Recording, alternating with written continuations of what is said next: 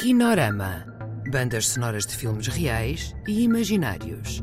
Um programa de Edgar Pera. Olá a todos, bem-vindos de volta ao Kinorama.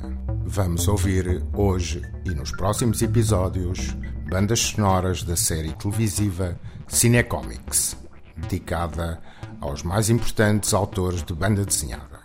No episódio de hoje apresentaremos uma entrevista inédita a José Carlos Fernandes, realizada no ano de 2021. José Carlos Fernandes é um dos mais originais autores de banda desenhada portuguesa. Nascido em Lolé em 1964, é conhecido sobretudo pela sua banda desenhada A Pior Banda do Mundo. Qual é a tua definição de banda desenhada? Uma articulação narrativa de imagens e texto.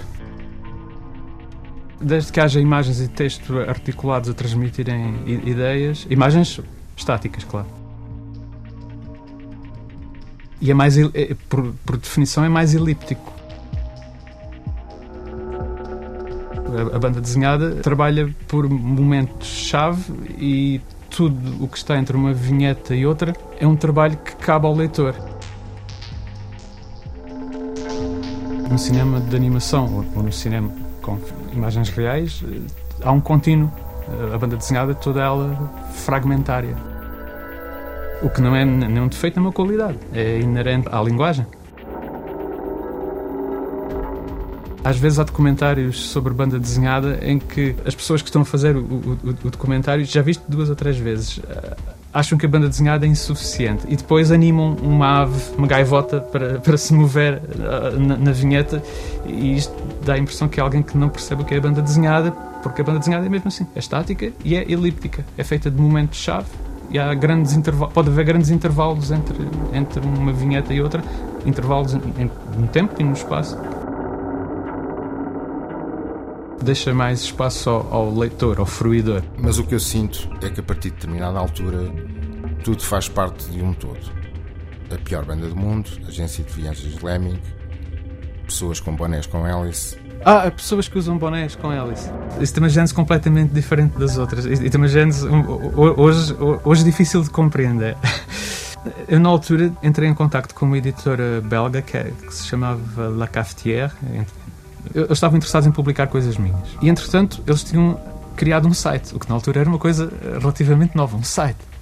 E na altura a, a, a, internet era lentíssima em quase todo o lugar e as páginas de banda desenhada levavam uma eternidade a serem carregadas. E, e, e, a banda desenhada sempre foi das coisas que me preocupei. A banda desenhada tem um ritmo de leitura, cada, cada leitor tem o seu ritmo, mas nós temos de fazer as coisas de maneira que a leitura seja fluida. Pronto, mas por a banda desenhada ter um ritmo de leitura, eu achava exasperante a velocidade com que as páginas se carregavam e pensava, se eu não tenho paciência para ler, as outras pessoas também não vão ter.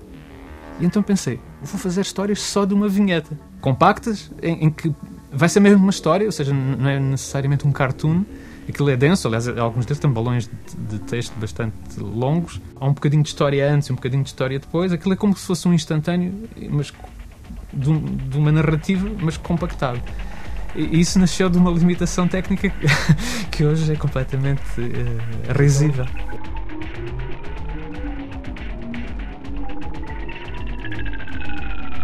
Ainda não sabia o que aquilo era quando fiz os dois ou três primeiros que eram para ir para, para a net. Mas depois, eh, quando se começa a criar uma obra, há, há regras que começam a, a, surgir automaticamente. Há umas que nós ainda podemos mudar e, e, e, esticar, eh, mas a partir de certa altura aquilo solidifica e pensei, isto, isto vai ser um, um registro delirante de pessoas extravagantes, uh, com pensamentos mirabolantes, uh, e ficou assim. Que sempre presidiu as minhas histórias. A princípio, talvez inconscientemente, a partir de certa altura, conscientemente nunca a bizarria pela bizarria.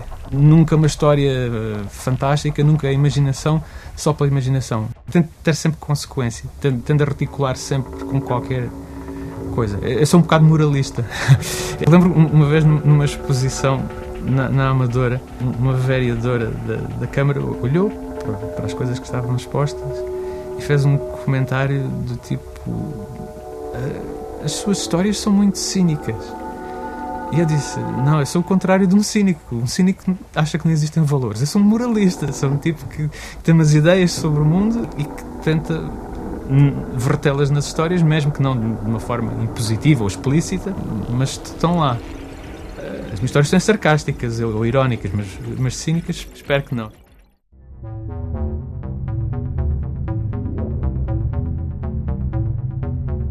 Acabamos de ouvir certos de uma entrevista ao autor de banda desenhada José Carlos Fernandes, um dos episódios da série Cinecomics a estrear em 2023, com banda sonora de Artur Cianeto, misturas Ana Soares.